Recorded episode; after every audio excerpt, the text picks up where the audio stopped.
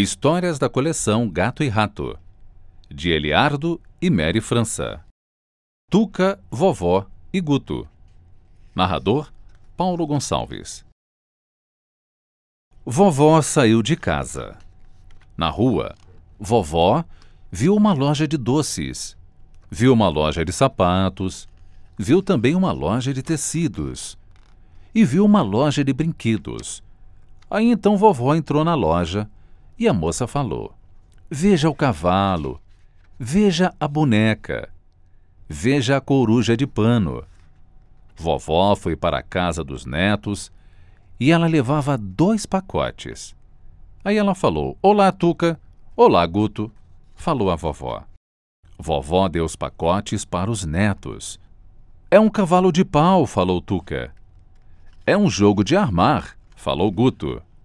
Foi um dia gostoso para Tuca e Guto. Tuca andou no cavalo de pau e armou um foguete. Guto armou um robô e andou, andou no cavalo de pau. Fim da história.